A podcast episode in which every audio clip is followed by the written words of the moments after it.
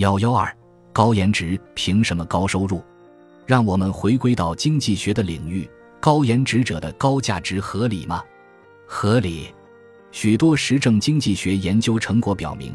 颜值高者的劳动效率和雇主对其的投入回报率、房贷车贷申请通过率、贷款条款优惠度等都显著高于颜值低者。经济学家肖恩·圣特拉、富兰克林·米肯和厄内斯特·金的一项研究成果认为，雇主倾向于把较好的工作和收入给颜值高者，不能完全说是出于歧视。三位经济学家在名为《颜值和地产经纪人的劳动效率和收入关系》的研究论文中，调用了美国东南城市统计区最大的地产交易平台的 MLS 数据库，并对这些数据进行回归分析，剔除其他变量干扰，发现出售地产时雇佣的经纪人颜值越高，其售出价格就越高，为雇主创造的交易价值也越高。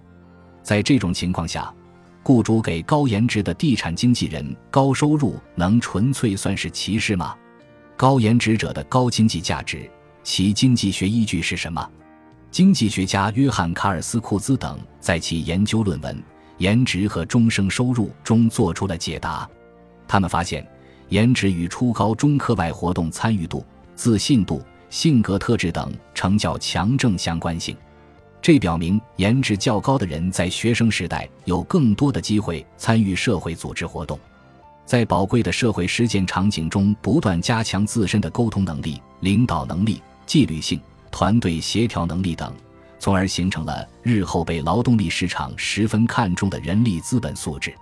一言以蔽之，高颜值者的人力资本形成要比低颜值者更高端、更迅速、更广泛。其缘由除了高颜值者本身的优势之外，更有社会人力资本资源的倾向性投入。在这几位经济学家眼里，美貌也是一种生产性资源。漂亮、英俊的外貌令人眼前一亮，可以令与其一同工作的同事精神更加饱满积极。这便是经济学家所说的外部效益。容貌较好的男女十分养眼，对顾客有一定吸引力，因此也称顾客中异性。雇主聘用他们，目的无非是利用其外表产生的外部效益取悦顾客，使他们宾至如归、去而复返、再度光顾。